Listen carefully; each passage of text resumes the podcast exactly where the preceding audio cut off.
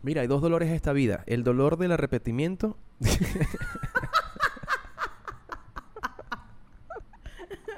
El arrepentimiento. Ay, coño, no madre. Vamos de nuevo. Haz la pregunta de nuevo.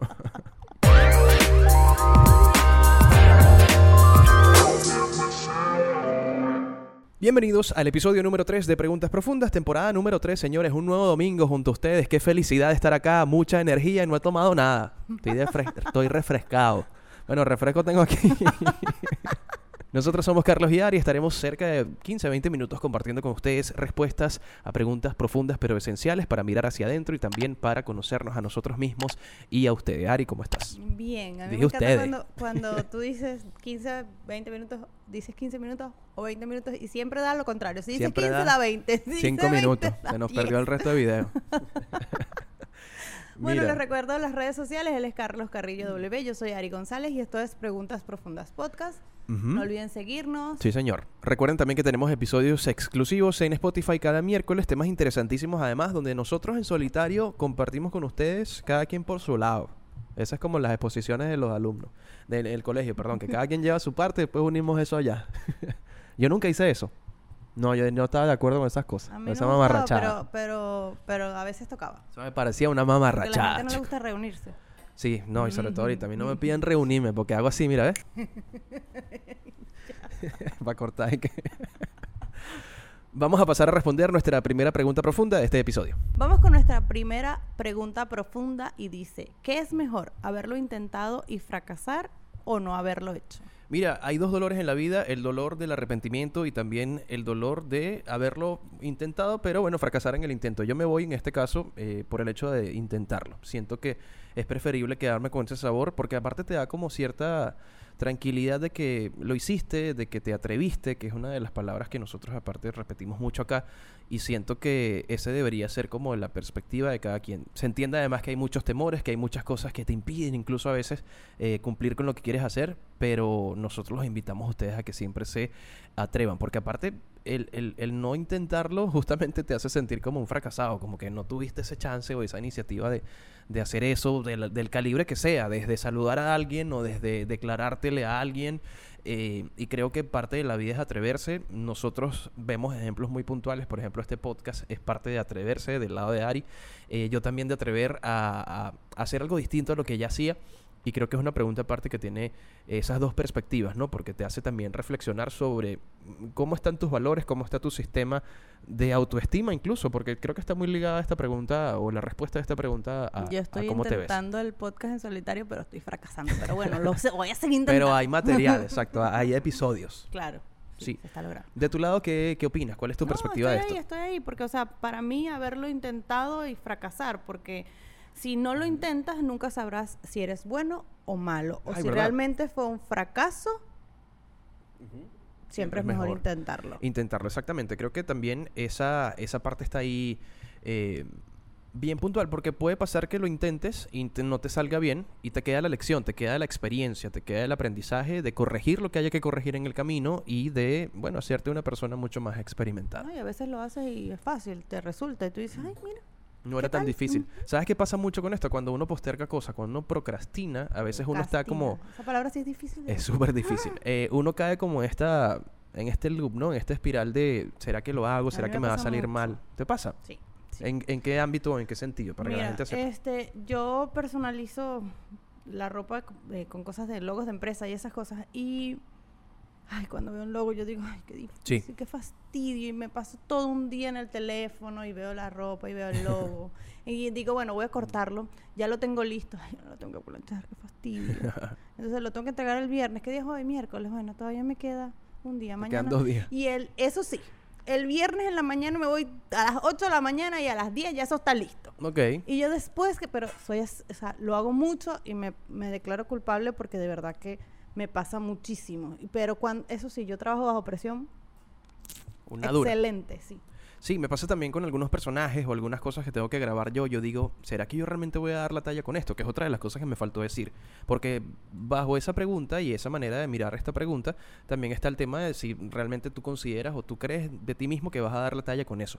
Y eh, a veces me dan personajes que se salen dentro del espectro que yo puedo cubrir normalmente o con comodidad y me dan de pronto un personaje que empieza siendo bueno y ya en el minuto 45 es el villano y es como, ah, tú tienes que ir caminando con él, ¿no? Y es un reto para mí y lo postergo. Entonces, como que lo que me levanta de la cama en ese momento en particular es la necesidad y el tiempo de entrega o la fecha de entrega de esta. La responsabilidad. Y la responsabilidad. Y yo al final digo, bueno, vamos a hacerlo. Al final resulta increíble, me terminan felicitando y es como que, si podía. Y a veces yo digo, ay, este logo es horrible. Y cuando lo plancho yo digo, ¡Ah! ¡qué bello se ve! Y todo dice, ¡ay, qué bello se ve! pasa mucho, me pasa Bueno, cosas que suceden. Esa es parte de nuestras respuestas a esta pregunta bien puntual que dice, ¿qué es mejor? ¿Haberlo intentado y fracasar o no haberlo hecho? Vamos a responder, o en este caso vamos a reaccionar a videos graciosos, que creo que es lo que viene, o vamos a reaccionar a videos en particular, y ya regresamos. Momento de reaccionar a videos graciosos que encontramos en la web, un poco para desestresarnos y también, bueno, reírnos un poquito en este podcast que no tiene que ser todo el tiempo tan serio. Vamos a ver el primero, Ari no lo ha visto.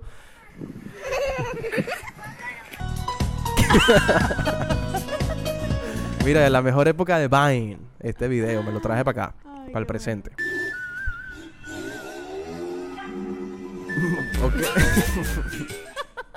Pero qué necesidad. ¿A quién querías impresionar? Vamos a preguntarle a él. Vamos a sentarlo aquí. Te quedaste sin moto. Te ridiculizaste. caíste al agua totalmente. Y te caíste al agua totalmente. Pérdida total. No, y de paso tienes que pagar la piscina porque ajá, ese poco de gasolina. Bueno. bueno, vamos a responder nuestra siguiente pregunta. Bueno, vamos con nuestra segunda pregunta profunda y dice, ¿crees que llorar te hace débil o fuerte?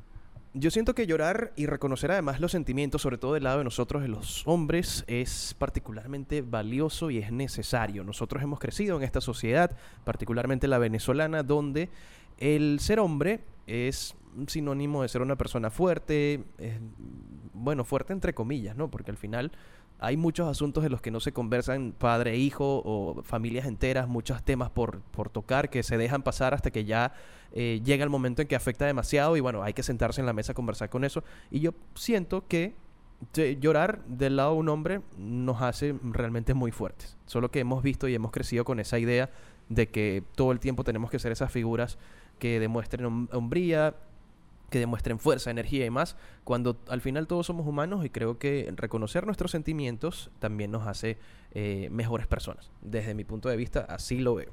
Yo he hecho un trabajo además de tratar de romper un poco con esas creencias, ¿no? Sobre todo en mi entorno también. Yo tengo amigos que han crecido con esta idea y, por ejemplo, pasan algo tan sencillo como una felicitación de cumpleaños. Yo les escribo con todo el cariño del mundo, eh, lo que me hace sentir esa amistad con esa persona y a veces la respuesta que recibo es como muy monosílaba porque son personas que no han aprendido a demostrar lo que se cohiben, sí. Se cohiben, exacto, como que demostrar eh, emociones y sentimientos para ellos. Para los hombres no está permitido sentir. Exacto, no está permitido sentir. O se puede inclinar hacia el lado que van a pensar que son afeminados, que yo estoy llevando la cosa hacia otro lado y realmente no es así. O, que te quieren por algo más. Exacto. O que hay un interés de por medio cuando realmente no es así. Entonces yo considero y estoy del lado de que llorar nos hace personas muy fuertes porque el mostrarnos vulnerables además permite que las otras personas nos ayuden.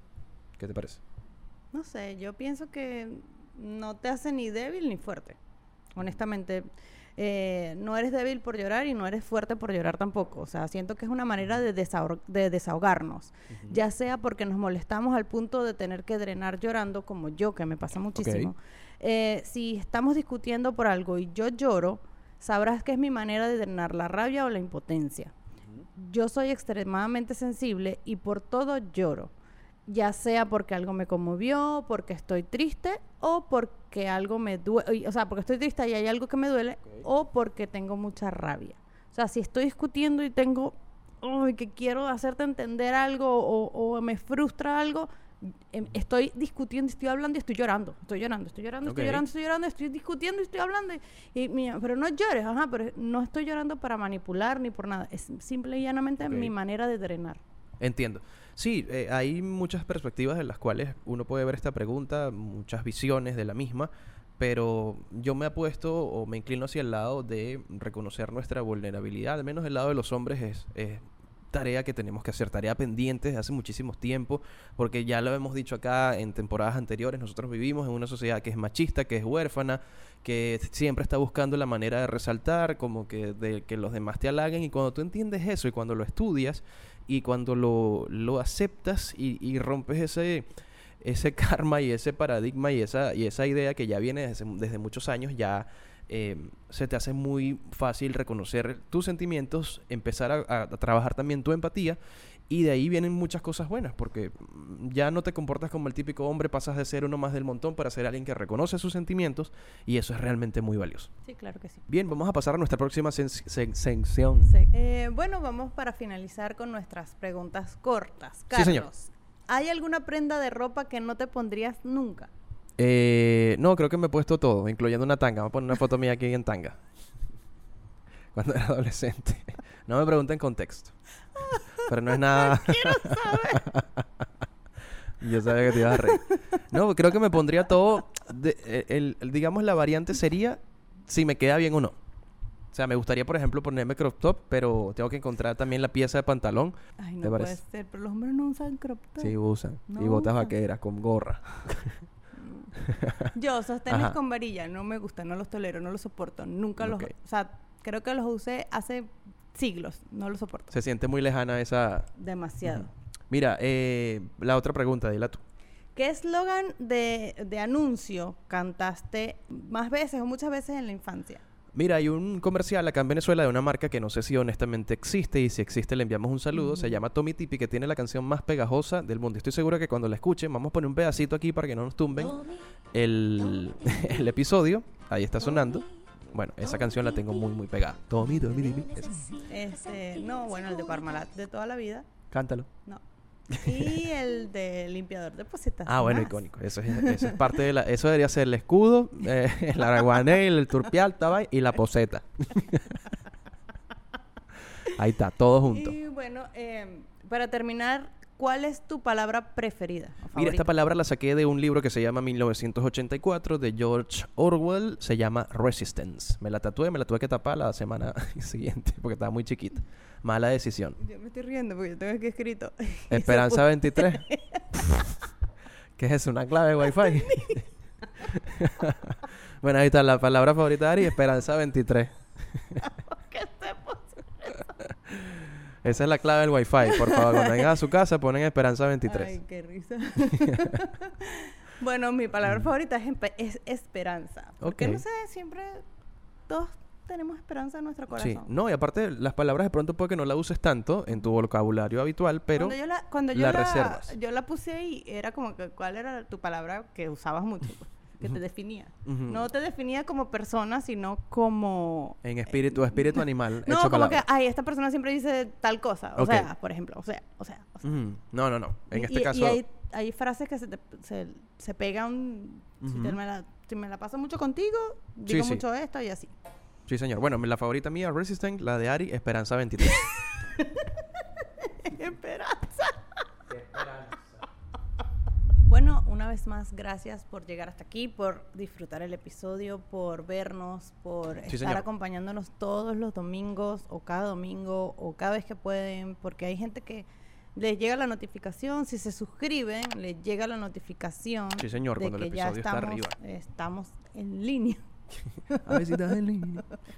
Y recuerden también que tenemos episodios especiales todos los miércoles en Spotify. Ustedes pueden escucharnos en solitario, en episodios individuales, donde cada uno toca temas que pueden ser de su interés desde la perspectiva femenina o masculina, aunque a veces rompemos un poco eso. Yo terminé hablando en un episodio sobre cosas que a las mujeres les gustaría que los hombres dejaran de hacer, por ejemplo. Claro. Nos vemos en un próximo episodio. Recuerde que también en nuestro canal están disponibles la primera y segunda temporada para todos ustedes, para que la disfruten. Tenemos episodios especiales al final de cada temporada y también invitados muy, muy cool que nos acompañan siempre cerrando o abriendo las temporadas. Así que nos vemos en un próximo episodio. Esto se ha hecho largo. Sí, señor. Ya tenemos un montón.